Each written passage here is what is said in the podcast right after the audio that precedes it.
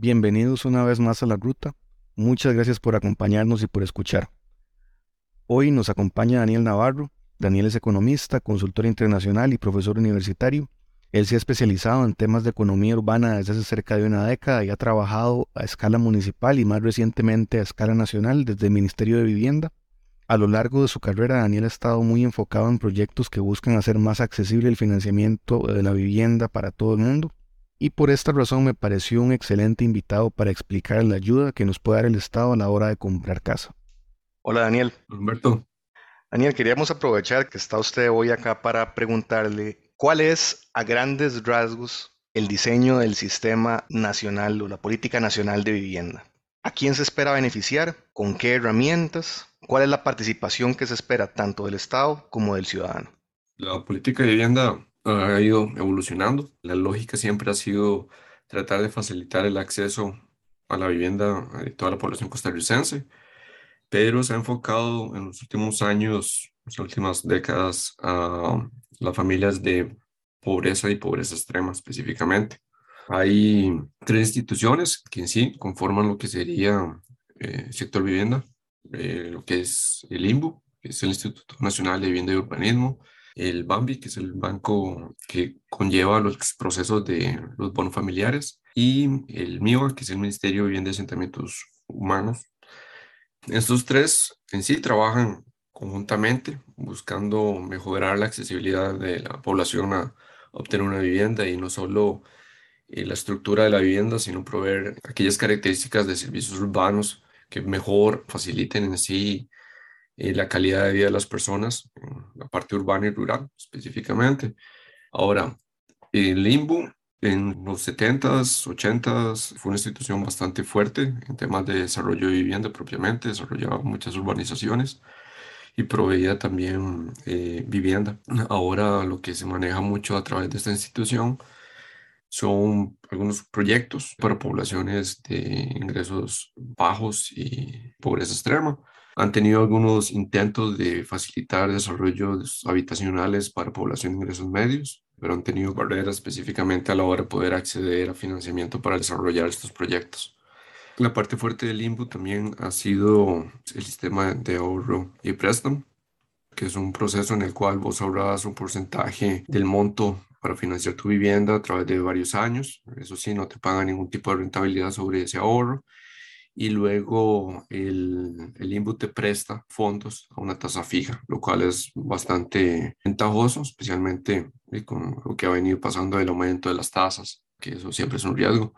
Entonces, esta es una solución, solo que si analizas específicamente cuáles son las personas que acceden a este sistema, estamos hablando de población que tiene capacidad adquisitiva o ingresos altos y, y, por lo tanto pueden hacerle frente a las características de este ahorro, que son porcentajes bastante altos de lo que es el presupuesto de las personas.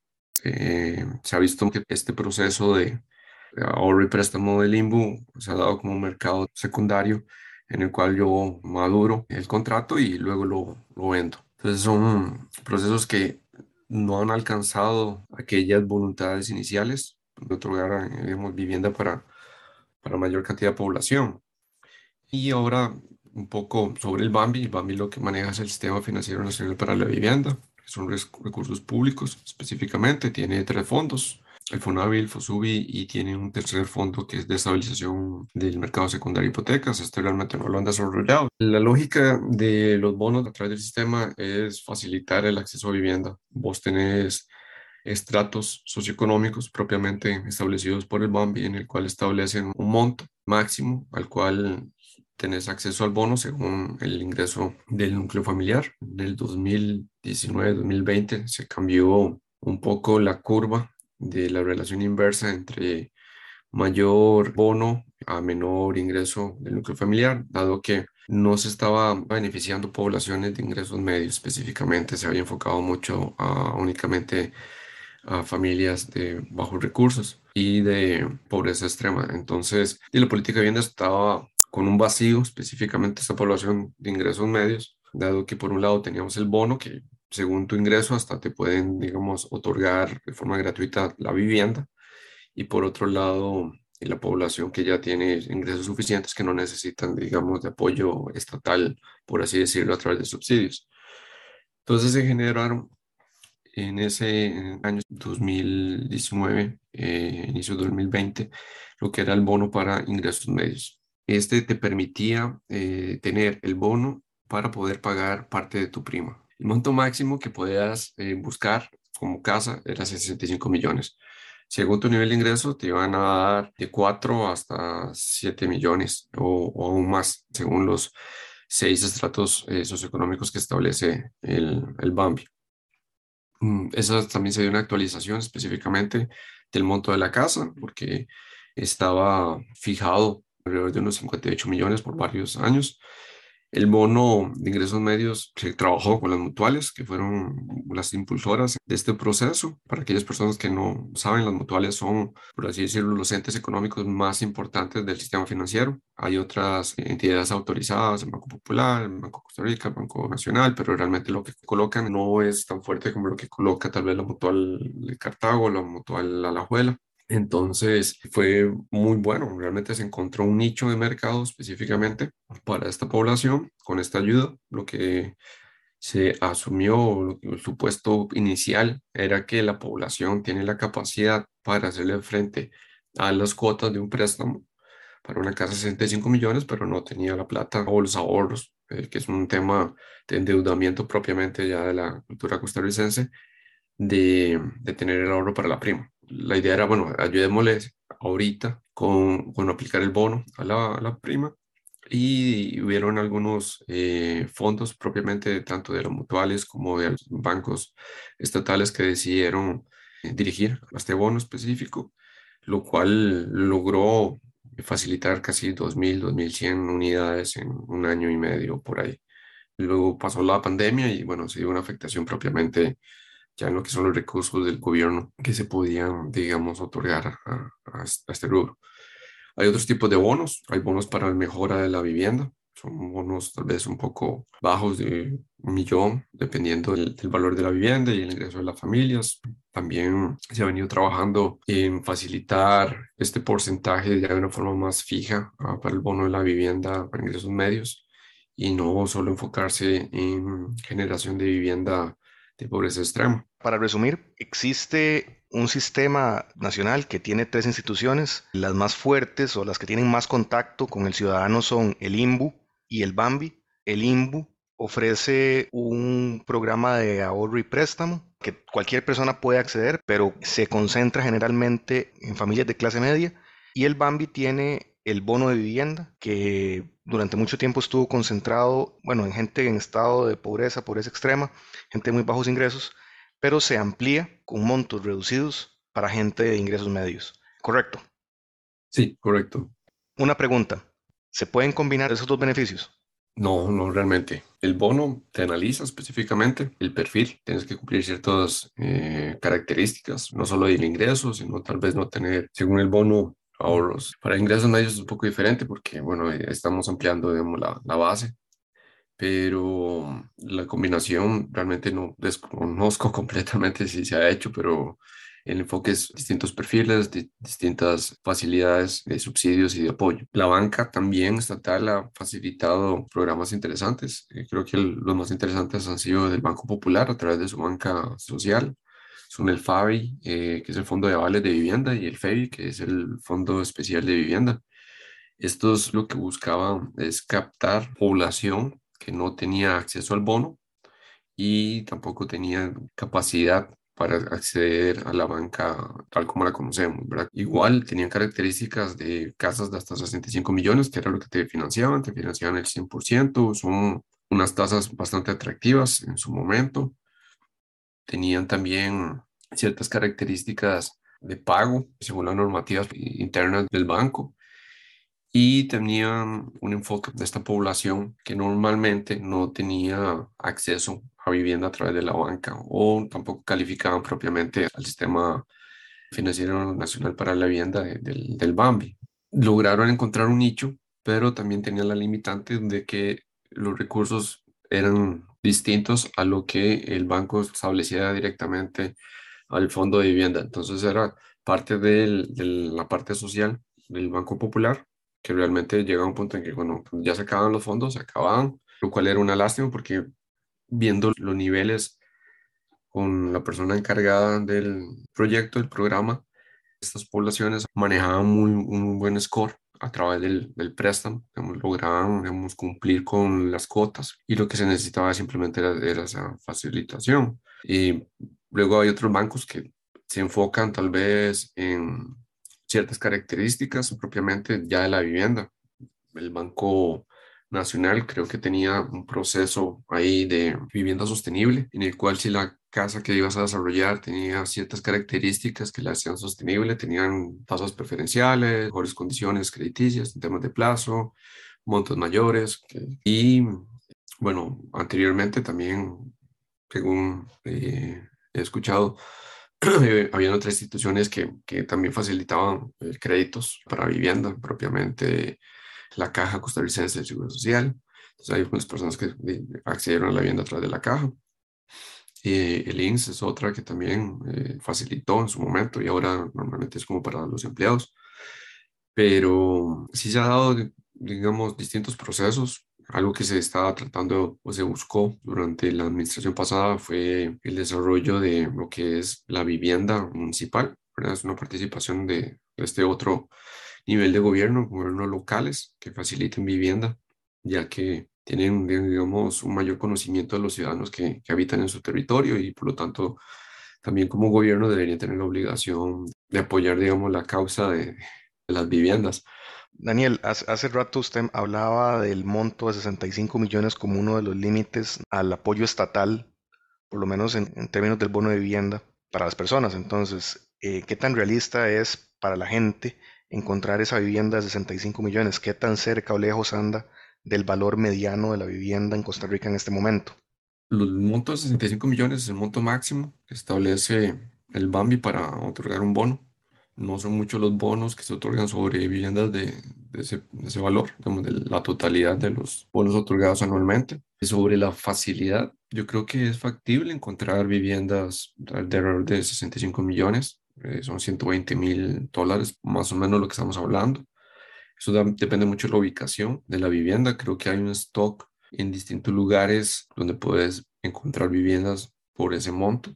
Tal vez no son lugares en los cuales normalmente estarías buscando a nivel de, de la plusvalía que se han venido generando en ciertas centralidades urbanas que ahí sí lo veo un poco complicado, más que todo no por el valor constructivo de la vivienda, los costos de, construcción de la vivienda, sino más bien por el costo del suelo y de esa plusvalía que ahí también se debe un tema de, de regulación, de gestión del suelo por parte del Estado, que creo que hay una carencia, pero a nivel del stock general del país puedes encontrar tanto a nivel urbano como a nivel rural tenemos que recordar también que la población en zonas urbanas ha venido extendiéndose, entonces siempre va a haber ciertos espacios de antiguos barrios donde vas a encontrar viviendas con ciertas oportunidades de, adquisición. El monto específico del valor promedio ahorita no lo tendría a la mano, pero creo que sí podría rondar tal vez unos, unos 80 millones por ahí, pensaría yo. Okay. Bueno, hay factores como la ubicación o la antigüedad de la construcción con los que uno puede jugar para tratar de encontrar una opción. Volviendo al, al IMBU, ¿el IMBU tiene alguna otra facilidad, algún otro crédito o, tipo de financiamiento que se ponga al acceso de la gente? El IMBU tiene el, el IMBU y el IMBU Mujer, que son facilidades que prestan, no, no necesariamente tenés que ahorrar, sino más bien son préstamos directos. Ahí el tema es que los fondos no son tan amplios, no tienen esa capacidad que puede tener un banco para otorgar, entonces también son limitados. Las tasas son bajas. Las tasas son bajas. El limbo siempre te va a buscar las tasas bajas, porque su mentalidad es generar vivienda, no tanto obtener, digamos, una rentabilidad sobre lo que está prestando. Entonces, son oportunidades a veces tienen mayor cantidad de recursos, entonces ese año pueden otorgar mayor cantidad de, préstamos.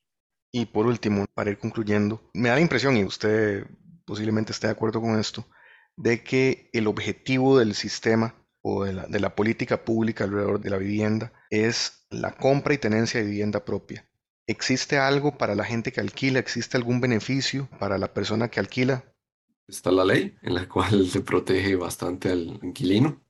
Se ha venido discutiendo durante varios años la posibilidad de generar un bono para la vivienda de alquiler.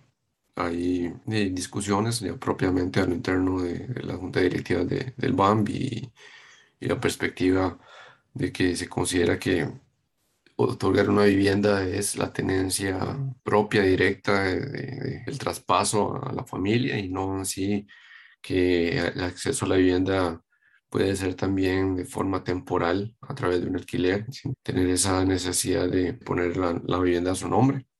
Entonces, lo que se ha discutido mucho es a quién se le daría en sí el, el alcance de un proyecto de, de bono de alquiler.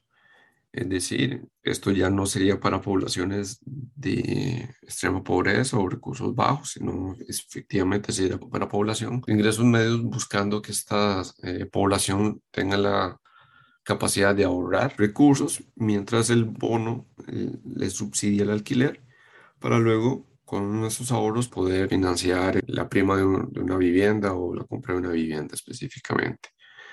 Actualmente está discutiendo un poco el tema de que el bono sea gratuito, se está buscando o se ha venido discutiendo que ya deberíamos ir evolucionando un poco el sistema a la hora de, de pensar de dar bonos gratuitos, sino que todas las personas tienen hasta cierto nivel capacidad de pagar algún monto. Y entonces que los bonos que se otorguen ya lleguen a tener algún tipo de retribución por parte de las familias beneficiarias para poder fortalecer el sistema y que se genere mayor cantidad de facilidades de acceso a través de, mayor cantidad de bonos a tener un flujo de repago de los bonos otorgados. yo creo que esa es una discusión importante de hablar. Costa Rica ha logrado a través del sistema financiero otorgar tal cantidad de, bonos que somos, creo que, el país de Latinoamérica con uno de los más bajos niveles de déficit habitacionales cuantitativos. Yo creo que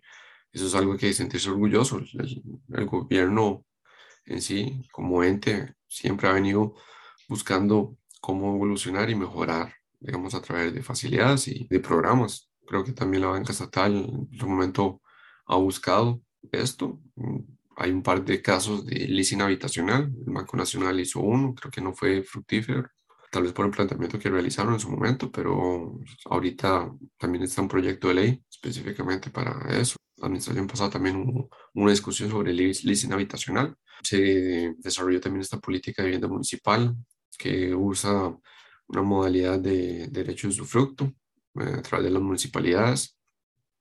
Entonces, creo que mm, hay más puntos positivos que negativos y lo que mencionaste también en referencia a que hay que tener claridad en la capacidad que yo tengo, el, monto específico que yo le debería dedicar a, a, la vivienda y para qué yo quiero la vivienda, porque puede ser que la quiera únicamente como tema de inversión futura, 20, 30 años, entonces eh, esa mentalidad es muy distinta a la persona que quiere la vivienda solo para habitar, que de ahí tenés también el tema de alquiler o o simplemente eh, buscar una vivienda que me permita, digamos, destinar más de mis recursos de ingreso a otros bienes y servicios. Entonces, esa es otra pregunta. Bueno, Daniel, para cerrar, ¿algún mensaje final que nos quisiera dejar? Bueno, eh, primero agradecerte el espacio, Humberto. en relación a un mensaje final, yo creo que lo primero que tenemos que hacer es considerar cuál es el objetivo que quiere la vivienda, si lo queremos para inversión o para habitar en ella mantener esos puntos mm, de, la capacidad que yo tengo de pago, específicamente cuál es el monto que yo debería destinar a la vivienda. Preguntar a las entidades financieras, hay entidades que tienen programas interesantes como el FABI y el FEBI, específicamente el Banco Popular, y en el sistema financiero para, nacional para la vivienda, averiguarse un poco sobre los bonos específicos, hay entidades autorizadas, puedes ir a las mutuales, ellos te, te podrían ayudar específicamente, lo mismo que el limbo. Opciones hay y luego considerar nuevamente que esto lleva un proceso, adquirir una vivienda, hay que hacer la búsqueda, eh, pero sí creo que hay soluciones que te permiten ya sea financiarte a través de una banca eh, eh, estatal o, o privada o propiamente con la ayuda de subsidios y programas gubernamentales. Bueno, muchas gracias Daniel. Hasta luego.